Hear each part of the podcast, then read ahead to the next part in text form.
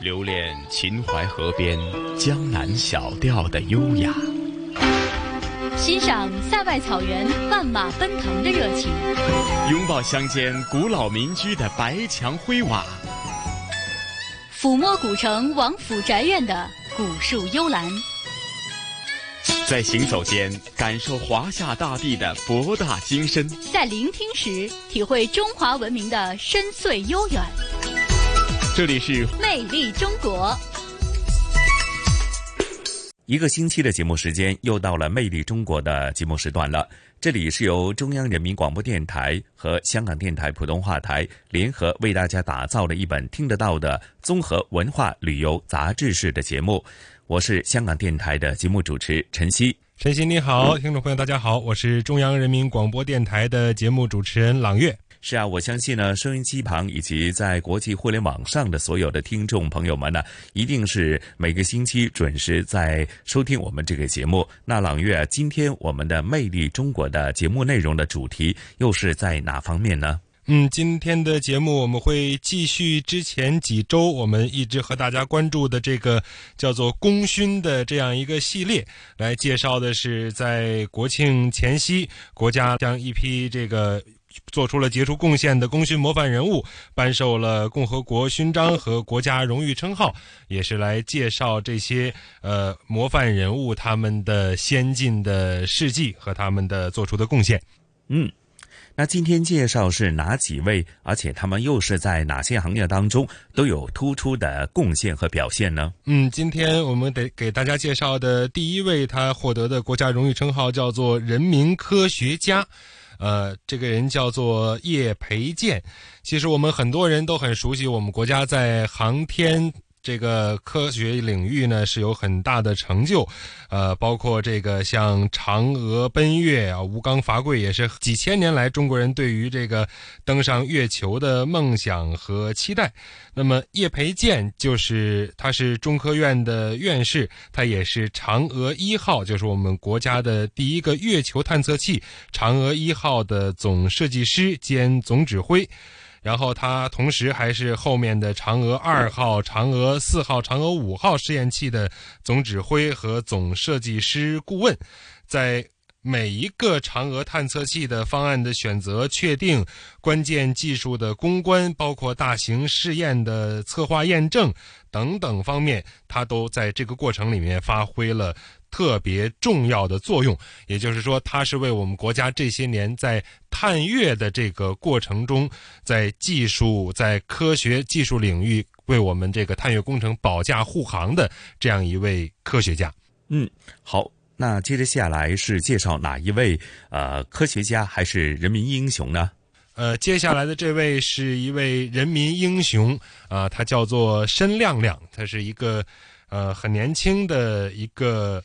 战士，他出生于一九八七年，呃，在二零一六年的时候呢，在这个海外维和期间是去世了。呃，他曾经是这个解放军的一名战士啊，从军报国，有着坚定的从军报国的信念，在部队呢也是刻苦的训练自己的军事技能，也是曾经入选了这个在集团军里叫做百名专业技术能手。在二零一六年五月，啊，他也是主动请缨到马里去执行联合国的第四批维和任务，但是非常不幸的是，在执行任务的过程中遭遇了恐怖袭击。呃，在这个过程里面，短短几十秒的时间，其实申亮亮是从发现这个恐怖袭击到。最后，这个爆炸发生中间短短几十秒的时间，其实他本人是有机会撤出来的，但是他选择用那几十秒的时间去指挥他的战友向目标射击，包括在最后爆炸的瞬间把战友推开。最终，他是用，相当于是用自己年轻的生命来换回了部队其他人员的呃平安。最后也是被追认为烈士，呃，其实也是呃一位在。前方在海外维和的战场上，呃，用自己的青春和生命来保护呃其他人的生命安全的这样一位人民英雄了。嗯，好，那咱们接着下来就事不宜迟，马上聆听一下来自叶培建以及申亮亮他们所做出的贡献和事迹。嫦娥奔月，吴刚伐桂。数千年来，中国人对问鼎苍穹、登上神秘的月球充满了梦想和期待。以嫦娥工程为代表的月球探测工作，是我国迈出航天深空探测的第一步，也实现了我国航天深空探测零的突破。而这一切都离不开一个叫做叶培建的名字。叶培建生于一九四五年一月。他是中国空间技术研究院技术顾问、研究员，也是中国科学院院士。他是嫦娥一号总设计师兼总指挥，也是嫦娥三号探测器系统首席科学家、嫦娥二号、嫦娥四号、嫦娥五号试验器总指挥、总设计师顾问。在各号嫦娥方案的选择和确定、关键技术攻关、大型试验策划与验证、嫦娥四号首次实现月背软着陆等方面发挥了重要作用。呃，接下来的时间，我们就一起走进人民科学家叶培建。五、四、三、二、一，点火！二零零零年九月一日，伴随着巨大的轰鸣声，中国资源二号零一卫星拔地而起。在当时我国已有的卫星中，这颗十年磨一剑的卫星有着诸多的第一。具有最高的分辨率、最快的传输速率、最高的姿态精度、最大的存储量，对于国民经济各行业的发展具有极其重要的作用。正当大家满心期待卫星正常入轨发挥作用时，却传回了问题信号。我要从可兰基地要乘车翻过大山，到太原乘飞机，赶快赶到西安去测控。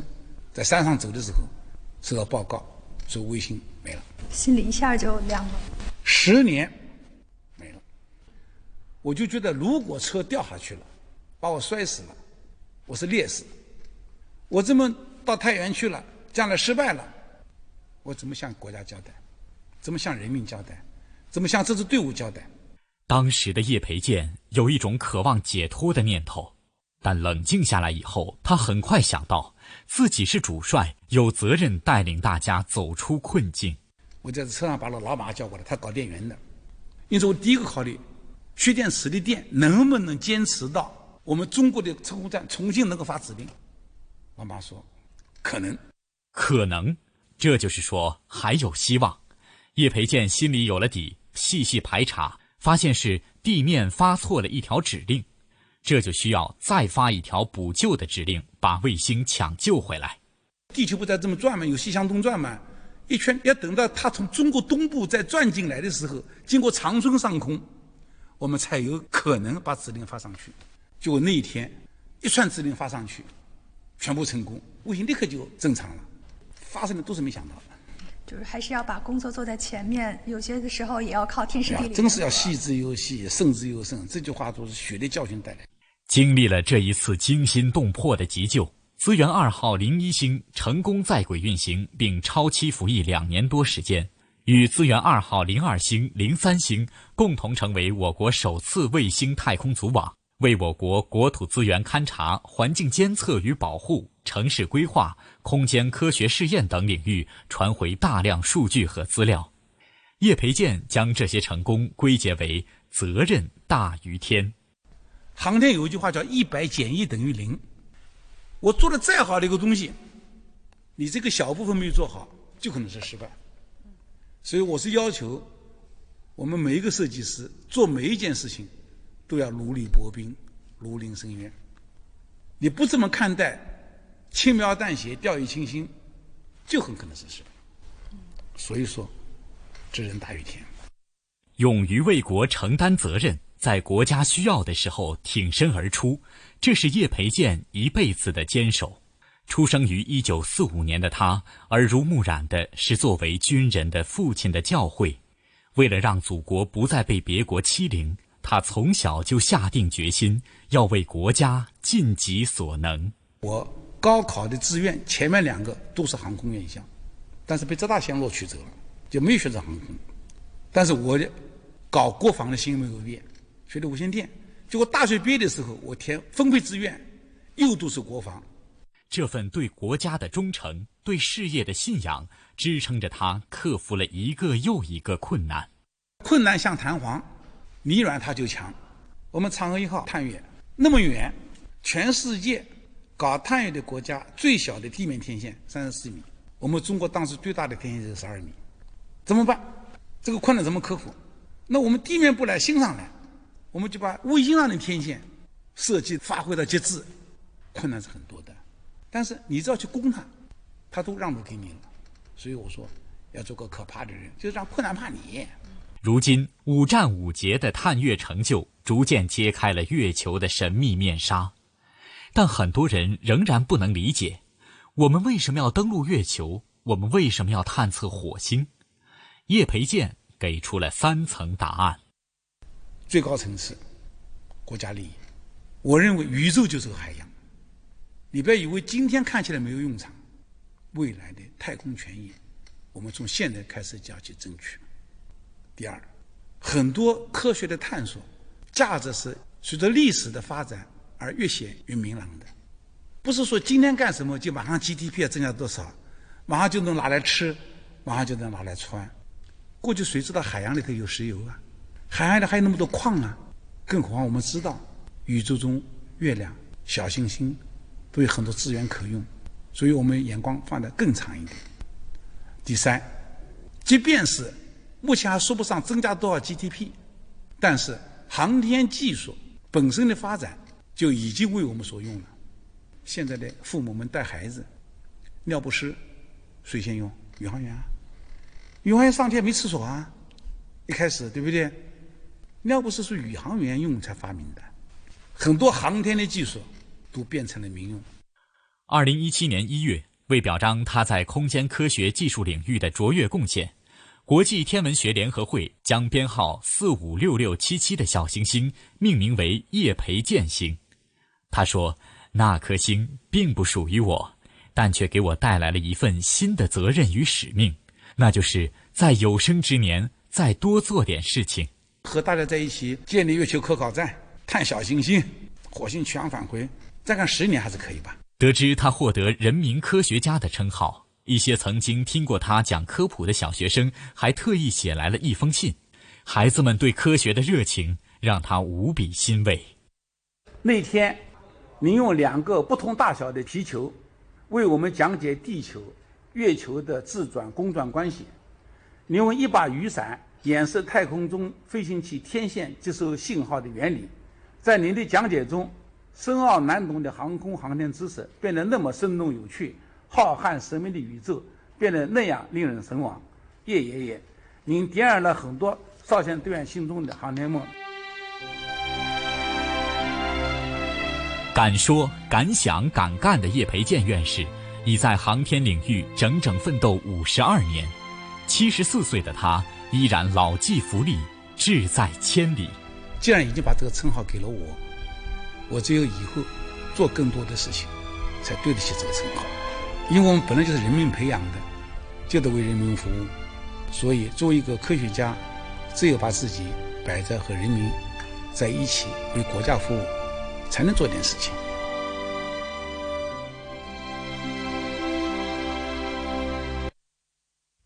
申亮亮生于一九八七年八月，是河南温县人。他从军报国，信念坚定，军事技能训练刻苦，熟练掌握了联署主战装备，精通运输车、挖掘装载机等装备操作，也成为了一专多能型骨干，并入选了集团军百名专业技术能手人才库。二零一六年五月，他奔赴马里执行第四批维和任务。在执行任务中遭遇恐怖袭击，他果断指挥战友向目标射击，在汽车炸弹爆炸瞬间将战友推离，用自己的生命换回了部队其他人员的平安，被评为烈士并追记一等功。接下来的时间，我们一起走进人民英雄申亮亮。我和申亮亮执行站岗任务，一辆皮卡车突然加速，然后这时候亮亮就喊话：“制止。”当这辆皮卡车开到这个营区外围的一个沙箱撞击之后，导致翻车、着火。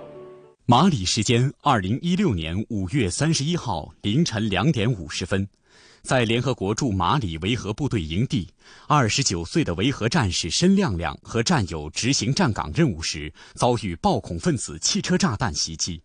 他第一时间向营地发出警报。在炸弹爆炸瞬间，申亮亮一把推开了一同站哨的战友司崇场。亮亮一把把我推出去，司崇场，你快撤！我说咱俩一块撤。亮亮说我是主哨，然后一把又把我推出去。第七期赴马里维和战士卞龙忘不了，那是申亮亮到达马里维和的第十一天。他的身体都已经被沙子都已经沙箱埋住了，挖到最后发发现，他的身体下面还压着那只，就是烧焦了的九五九九五自动步枪的枪管，就是眼泪再也控制不住了。就是作为一名军人，或者说是一名少尉，就是在生命的最后一刻还还拿着自己的武器，嗯，还坚守着自己的岗位。从申亮亮发出预警到爆炸发生，一共三十七秒。三十七秒，他完全来得及撤离现场，但他却用生命最后的三十七秒换回了战友的平安。因为他的及时处置，五百多公斤的炸药袭击，一人牺牲。有专家评价，这在联合国维和历史上也不多见。参加维和是申亮亮盼了许久的事情。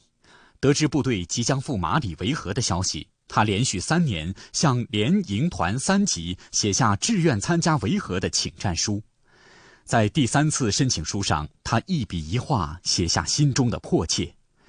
当得知团里要组建第四批赴马里工程兵大队时，我兴奋的一夜没睡。我再次向组织申请加入维和大队，这是使命在召唤我。可是申亮亮有严重的腰椎间盘突出，很难通过严苛的考核。战友卞龙最清楚，为了能戴上蓝盔，申亮亮不顾医嘱，偷偷背了七个月十五公斤的负重衣，最终顺利通过层层考核。很多时候，他都是咬着牙在完成一些，就对他来讲相对来说比较困难的一些动作。天气特别热，每次他的腰都要裹着两层厚厚的护具，护具都剪下来，里面里面都是汗。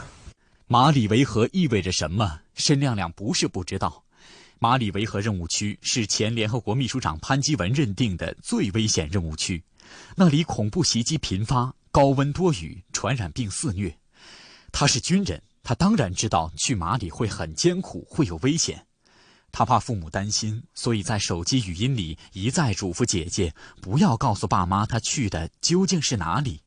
你你咋你刚才问是哪个国家？你问问，你不要上网查，你查了。可以查，但查出来有啥东西了，不要跟他妈说，不要跟他妈太太，光咱们四个懂。对于申亮亮在农村老家务农了一辈子的父母来说，马里陌生又遥远。可儿子选择了出发，他们就坚定的支持。申亮亮登机前曾给爸妈打通了视频电话，母亲杨秋花在心里一遍遍回放儿子出发时那张意气风发的笑脸。这是上准备上飞机的。就是上这个照片，这个照片时候，他上飞机拿那个手机视频着的。我准备上机，那个他上了飞机以后，在马里的电话都少了，信号不好。我们坐多少人，一起都这样坐上老大那个大手机啊！他们战友们都光光彩彩的，都是是真是的，都是整装待发呀！一个个那都是真是跟那以前的部队在这执行任务去啊，是那都是齐整整齐齐的。上了飞机了。父亲申天国说：“到达马里后，儿子每次在视频中也总是笑容满面。爸爸妈妈，你们好，我们这一切都很好。你看，这整个院内呀，整个院内是部队的房子，就是我们住的，都是这个集装箱房。我们吃的穿的，包括我们的一切用品，都是国家付出的，国家要富强，这个什么东西都很好。”向烈士敬礼。二零一六年六月九号下午，我赴马里维和部队遇袭伤亡人员回国迎接仪式在吉林长春龙嘉机场举行。中央军委首次派出空军专机跨越十一个国家，连续飞行两万七千多公里，在中国军队工作组的护送下，接回了牺牲烈士申亮亮的遗体。三十岁的申亮亮当兵十一年，母亲细细的数过，儿子回家的日子加起来不超过两个月。可爸妈不怪他，知道他心疼父母，总是报喜不报忧。知道他心里一直装着爹和妈，是个孝顺的娃。每回回家，不是给爸爸买名牌的剃须刀，就是给颈椎不好的妈妈买按摩器。妈妈舍不得花钱，他就非拉着上街去买妈妈最喜欢的旅游鞋。如今，再也等不回那一身军装的亮亮，母亲包好那双旅游鞋，再也舍不得穿。父亲想儿子了，就翻出相册，一页页回忆那个从小就想当兵的儿子是怎么长到了一米八。姐姐一直留着弟弟的微信，实在忍不住了，就留一句话：“弟弟，我们都想你了。”截至二零一八年十二月，中国军队已累计参加二十四项联合国维和行动。派出维和军事人员三点九万余人次，成为安理会五大常任理事国里最大的维和人员派遣国。在行走间感受华夏大地的博大精深，在聆听时体会中华文明的深邃悠远。魅力中国，魅力中国。好的，收音机前和互联网上的听众朋友们，欢迎您继续锁定收听由香港电台普通话台和中央人民广播电台共同为您带来的《魅力中国》节目。那么，在刚刚的时间里面，我们是一起关注了人民科学家叶培建和人民英雄申亮亮这样两位呃功勋人物的优秀的事迹。那么接下来的时间呢，我们会继续给带带大家走进两位人民楷模的荣誉称号获得者，他们分别是王继才和王启民这样两位这个人民楷模荣誉称号的获得者。嗯，他们又在哪方面是做出了突出的贡献呢？嗯，好的，我们先说王启民吧。王启民呢是生于一九三七年啊，他是。大庆油田有限责任公司的原总经理助理，呃，他也是我国的第一批石油科技工作者。呃，五十多年来，他带领在大庆的科技人员，啊，勇闯勘探禁区，挑战开发极限，也是攻克了一道又一道的技术难关，为这个大庆油田连续二十七年年产五千万吨以上原油做出了突出的贡献。他。带领的这个科技团队的一系列努力，也是创造了世界石油开发史上的这样一个奇迹了。嗯，那另外王继才又在哪方面有突出的贡献呢？王继才的贡献，其实在更多的在于他的呃无私的奉献和坚守。他是生于一九六零年。从一九八六年开始，他就和他的妻子守卫在一个靠近江苏的海面上的一个小岛，叫做开山岛。呃，他和他的妻子两个人守卫着这座开山岛，并且坚决的和走私、偷渡之类的不法行为做斗争，也是捍卫了国家的利益。三十二年如一日，一直到。二零一八年七月，他最终因为突发疾病而去世。他这个他的一生也是完全无私的奉献给了我们国家的国防和海防的这样的一个事业。嗯，好，那接着下来也咱们也聆听这两位人民楷模的事迹，好吗？生于一九三七年九月的王启民是我国第一批石油科技工作者。五十多年来，他带领大庆的科技人员勇闯勘探禁区，挑战开发极限，攻克一道道技术难关，为大庆油田连续二十七年年产五千万吨以上原油做出了突出贡献，创造了世界石油开发史上的奇迹。接下来的时间，我们就一起走进人民楷模王启民。现在进行第六项议程，请人民楷模。改革先锋、大庆新铁人、石油会战代表王启明同志发言。二零一九年九月二十六号，大庆油田发现六十周年庆祝大会在黑龙江大庆举行。王启民这一天很早就起床了，他穿上西装，打了领带，还特意在衬衫外套了件毛衫。他要以最佳的状态为大庆祝贺。而这一天，也是这位白发老者八十三岁的生日。今天是大庆油田发现六十周年纪念日，也是我的八十三岁生日。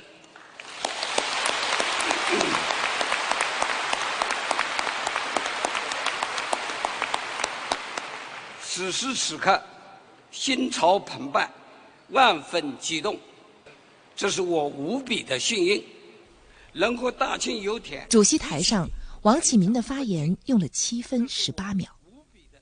时间倒回六十年前的这一天，这个地方刚刚有了自己的。一二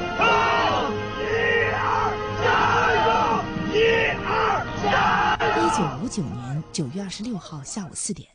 松嫩平原上的松基三号井喷出了新中国第一股工业油流。当时正值新中国成立十周年，为了纪念这个大喜大庆的日子，新发现的油田被命名为大庆。为了迅速拿下这个大油田，石油工业部从全国各地抽调精兵强将，会战大庆。这一天恰好也是浙江湖州人王启民二十三岁的生日。此时。他正在北京石油学院攻读石油专业。我在高中时代啊，他的学习非常好。我一想，那么笨，那么那么聪明，差距太大，我不能跟你们抗衡。你们干热门，我考冷门。所以后来想了半天，写了个石油。王启民十九岁，在高考志愿栏里填上“石油”两个字时，中国还没有一个大油田。他的确给自己选了一个十足的冷门，但谁也没有想到，四年后，当他本科毕业时，大庆已聚集了上万名年轻人在此挥洒热血。石油汉子，有爱，牺牲好啊，有爱，地球也要有爱，新奋斗啊。王启明刚到大庆时，并不被大家看好，有人甚至认为这位身材瘦小。皮肤白皙的南方小伙会受不了东北的严寒。当时，大庆最低气温零下四十度，的确有人在第一个冬天就离开了。王启明却打趣地说：“别人走了，棉被和红外线炉子就都是他的了。”这是一场战斗，你必须在这样一个艰苦困难条件下战胜过去，你将来才可能有出息。如果当时就挺不住。你只好回家去，那当时叫逃兵。虽然没有和王进喜有过直接接触，但王启民深受铁人为油拼命精神的影响。只要提起王进喜三个字，就会感觉自己全身的细胞都被激发了起来。当时油田采收率只有百分之五，外国专家断言，中国人没能力开发大型油田。听了这话。王启明很不甘心，他和队友们心中吹响了号角，挥笔在地质指挥所门口写下了一副对联：“莫看毛头小伙子，敢笑天下第一流。”横批是“闯将在此”。他们还故意把对联中“闯”字里的“马”写得大大的，寓意是闯出自己的路，破了门框又何妨？哎，领导给我个实验区。我半年时间，啪就高产上去了。领导说：“你高产了，你还得稳住啊！你可以高，当然是突破。高了比的稳，才是真突破。”王启明研发的高效注水开采法，让开采率从此大幅提升。很快，他又在油田的支持下，创建了自己的试验田。十年里，采集分析了一千多万个数据资料。绘制出了油田第一张高含水期地下油水饱和度图，揭示了油田不同含水期的开发规律和稳产办法。一九七六年到二零零二年，大庆油田实现了年产原油五千万吨以上，高产稳产二十七年，创造了世界油田开发史上的奇迹。当时就把世界震惊了，哎呀，中国人不是开发不了，开发的很好。王启民在石油科研的路上越闯越勇，他研制出一套开发表外储层技术，薄差油层这个被国际上判为死刑的油层成了他的宝贝。这一次，他闯进了勘探禁区。他就问这油哪来的？我说我偷来的。哎呀，后来人家说，这个破玩意儿，我们是不是废物啊？哎呀，他偷油本事挺大，哎呀是个宝物。后来工地上夏天帐篷里又闷又热，蚊子老鼠都是常客，冬天又冷得要命。常年如此，王启民患上很严重的类风湿强直性脊髓炎，腰疼的又是趴在地上起不来。妻子陈宝林是北京人，她心疼丈夫，曾经偷偷帮王启民办好了离开大庆调往北京工作的手续。谁曾想，王启民不但坚决不走，还在妻子拿出的离婚协议书上果断的签了字。你要么一块儿去，你要不去那就离婚，就看不看我签字了？结果爸把字签上了，哈哈哈哦，字签上了，所以呢，结果他就没办法了。这人他死心塌地在这儿。王启明知道妻子并不是真的要和他离婚，但只有他签了字，妻子才会知道他的决心。从此，夫妻俩再也没有提过离开大庆的事。王启明很爱笑，采访时常常笑声不断。在他的家里，魔幻炫彩的电脑机箱和时时相伴的手机游戏，让人很难想象这是一位耄耋老人的日常装备。如今，他还是每天早上按时去厂里上班，陪年轻人一起寻找更前沿的驱油技术。王继才是江苏省开山岛民兵哨所原所长。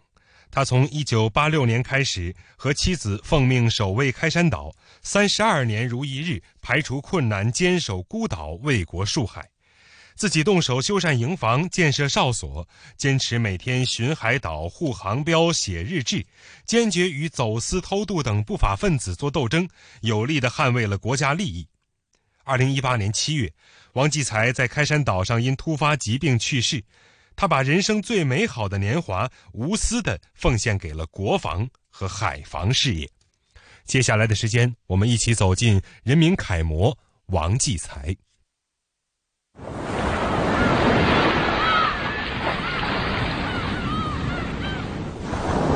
开山岛边的海浪声，是王继才生命中最熟悉的声音。开山岛位于我国黄海前哨。面积只有两个足球场大，从陆地坐船上岛要一个小时，还得在涨潮的时候船只才能靠近开山岛的小码头。一九八六年，二十六岁的王继才第一次来到这里，在他之前，开山岛已经换了四批守岛人，最长的一个也只守了十三天。这肉到岛上种一种，心里头当时就慌了，那时候也没有电。要到外面要喝，风一刮来，浪砰砰隆，只怕。在王继才上岛后的第四十八天，妻子王世花第一次上岛来看他，看了一眼，心就凉了半截。没有水，没有电，没有信号，一片荒芜。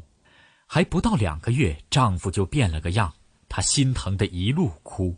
那天雾啊特别的大。后来我就趴在了船头，到处去逼，到处去望，这小岛到底在哪？到了码头啊，看到他就一个人站在码头了，人黑黑的、瘦瘦的，胡子那一长长的。我当时都没敢认他，我都傻了，心里面在想啊：这是王继才吗？头胡子长多长啊？他跟野人一样的嘛，就很心疼他。我说我们也不舍，你跟我回去吧。可王继才说什么也不走，拗不过丈夫，王世花扭头就辞掉了小学老师的工作，把一岁多的女儿交给婆婆，毅然上岛和丈夫并肩守岛。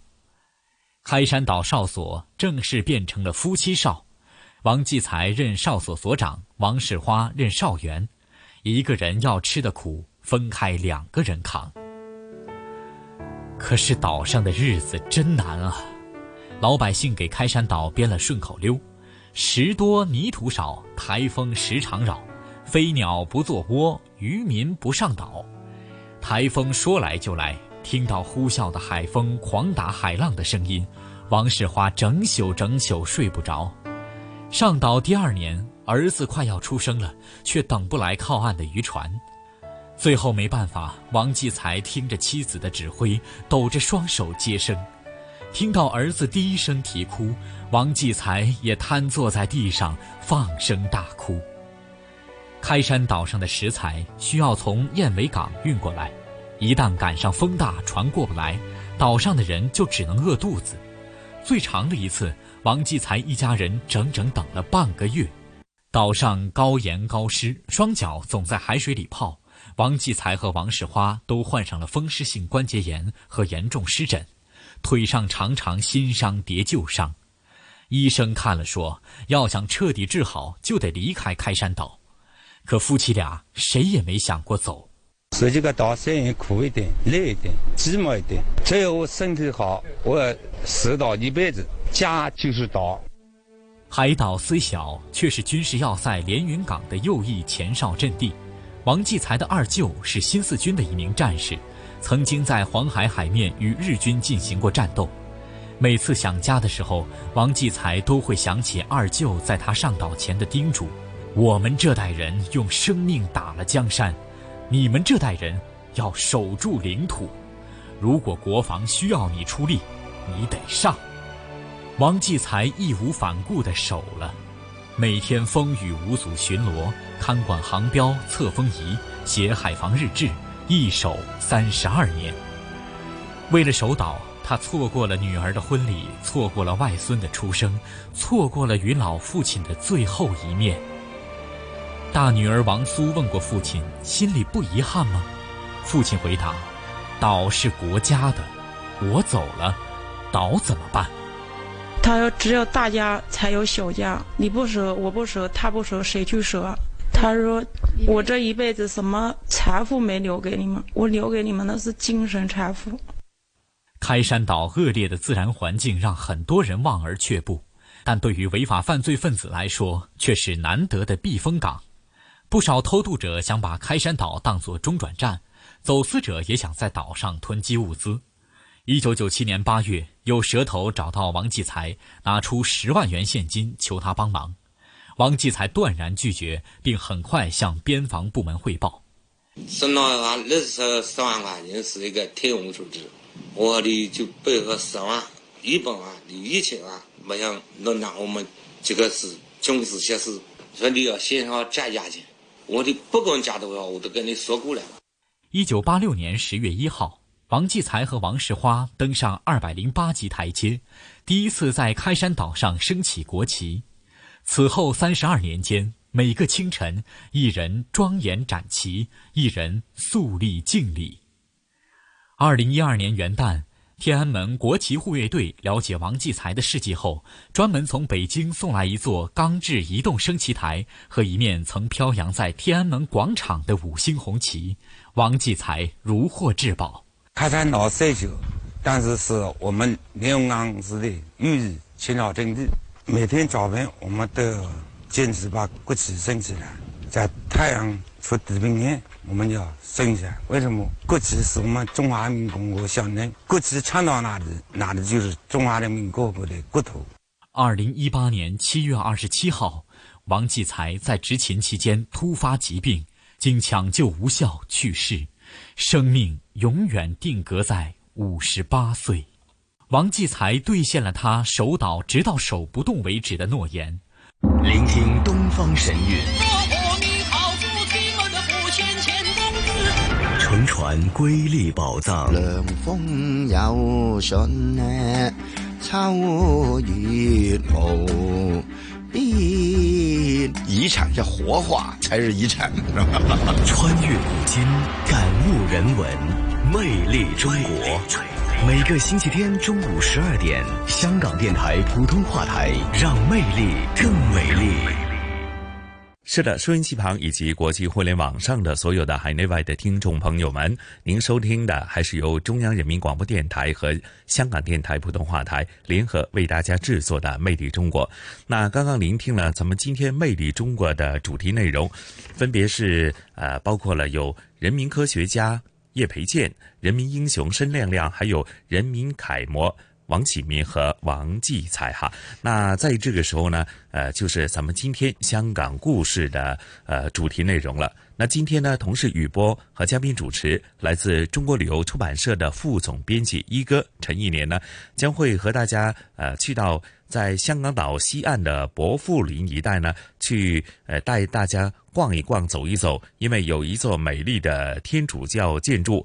呃，博大尼修道院呢，它是香港的一个法定古迹。到底在它的前世今生，又或者他在呃香港整体的发展过程当中，又见证了哪些历史？又或者呢，呃，沧海桑田，如今的呃博大尼修道院，呃，经过了保育维修之后呢，又成为了呃哪一个好去处呢？那接着下来的节目时间呢，就让咱们一起聆听今天的香港故事，好吗？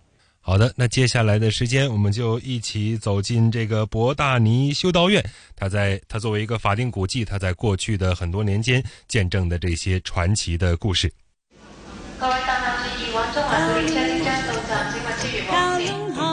传统现代相映成辉，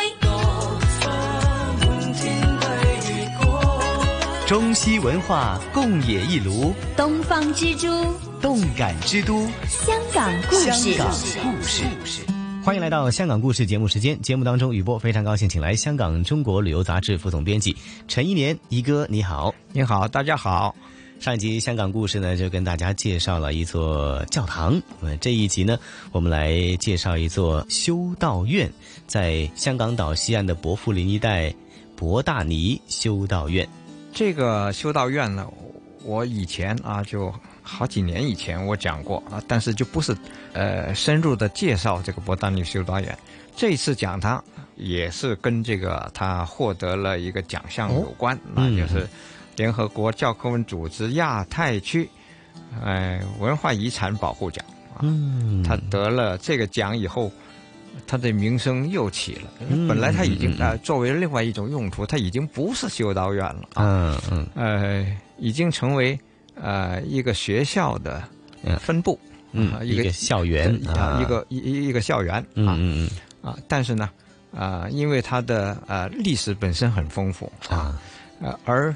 呃，它的建筑又很漂亮，嗯，再加上呃得了这个奖，所以他的名声又起了啊，去看的人也很多，嗯，呃，这个修道院呢是建于一八七五年啊，是法国外方传道会嗯。所建的一一座疗养院，疗养实际上是修士的疗养院，修士疗养院，这个我要又要讲历史啊，嗯嗯。呃，先讲讲啊。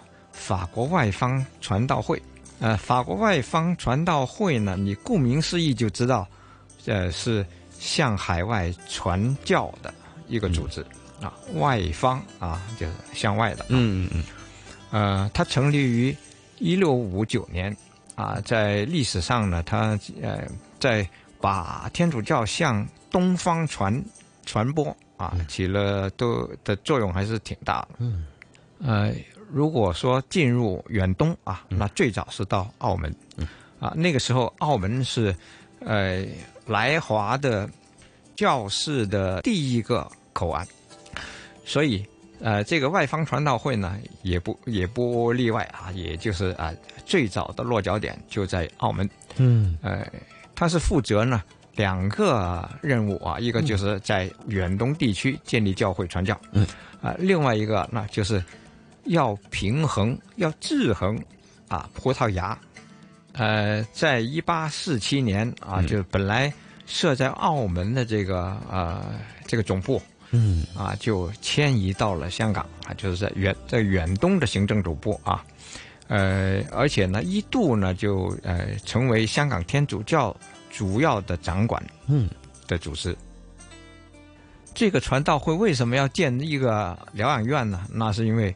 不少的教师啊会生病啊，嗯，水土不服啊，嗯，所以呢就有这么一个啊动机，就是要建一座疗养院，让这些呃有病的年老的教师呢能够找一个地方疗养啊，嗯嗯，而后来就找到了啊，就是在这个一八七五年的时候，在伯福林，嗯，这个地方就建造了这个疗养院啊，哎，当然呢。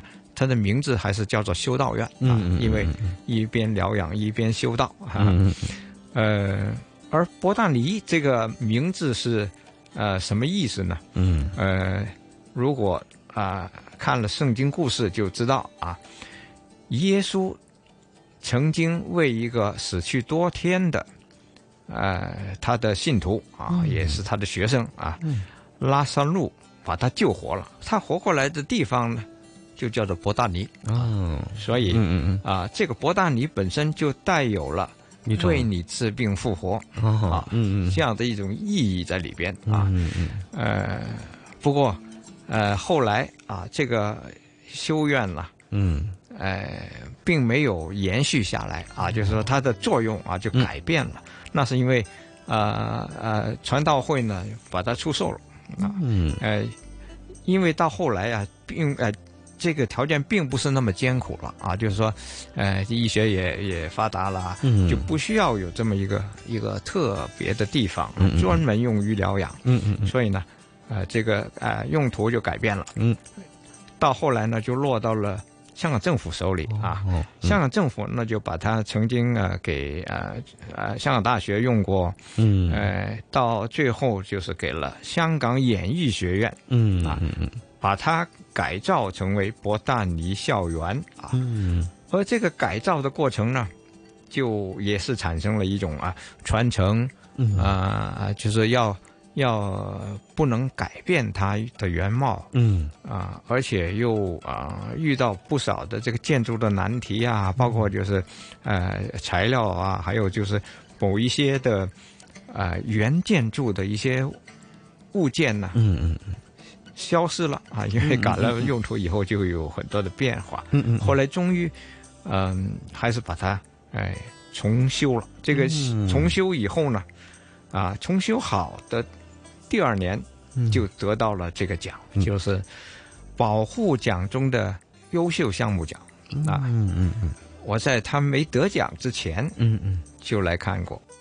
这座建筑很漂亮，对，很漂亮，是新哥德式的风格、嗯。啊。哥德式在啊、法国是很流行的啊，嗯嗯。嗯呃，他就按照啊，因为是法国人搞的，嗯嗯啊所以呢就就建成一种新哥德式、嗯。啊，主要是由这个呃小教堂啊、啊疗养院啊、故宫区啊嗯。啊三个部分组成，呃，建筑的外边有个外廊，嗯。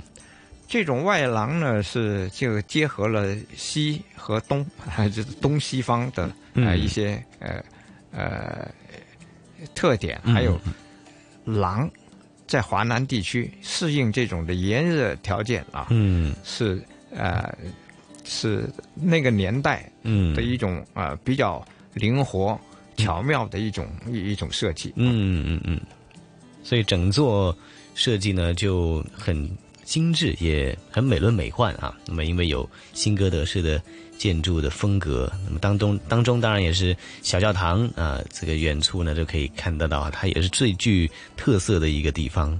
而现在呢，它有些设施也开放给了公众可以参观呐、甚至是活动的租用啊。公众的参观呢，如果你没有去呃登记申请啊，也可以看的，就是这个门也是开着的。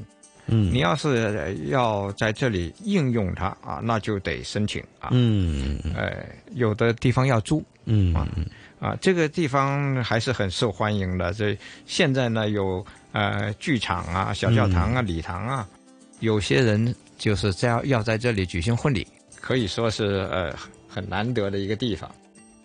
这里还有一个呃值得参观的呢，就是啊法国巴黎银行博大尼博物馆。嗯啊，只是冠名而已啊，它并不是展览巴黎银行的。哦嗯就是这个博物馆，你可以看到啊一些文物啊，一些文化的东西啊。嗯，呃，它本来是个酒窖啊，哦后来就改成了一个博物馆啊嗯，它是在下层。嗯，这里还要说一个故事啊，就。在修建这个重修的时候呢，呃也会有很多的难点啊，包括了就是原来啊教堂的一些很漂亮的玻璃啊玻璃彩画，嗯，不见了，找不到，嗯到处找不到。嗯，哎、后来呢，终于在一个地方啊，是共济会的佣人会馆啊，嗯在这里找到了。原来佣人会馆想把它装饰在自己这个会馆里边啊，因为很漂亮啊。但是在还没有用的时候，幸好啊就被发现了，就把它呃归还原主了。啊，嗯嗯这样呢，就使到我们在这个博大尼修院里面还可以看到这样漂亮的一种玻璃画。嗯，嗯那么也是能够承接历史哈，那么也是能够看到在香港这个地方，因为在一八七五年的法国传道会啊建一座疗养院，而使到我们今天可以啊、享受得到这一种的视觉啦，还有本身建筑那种风格的意义，给我们体验得到。啊，有机会的话呢，可以到港岛薄扶林来一探究竟了。这一集香港故事，谢谢一哥介绍。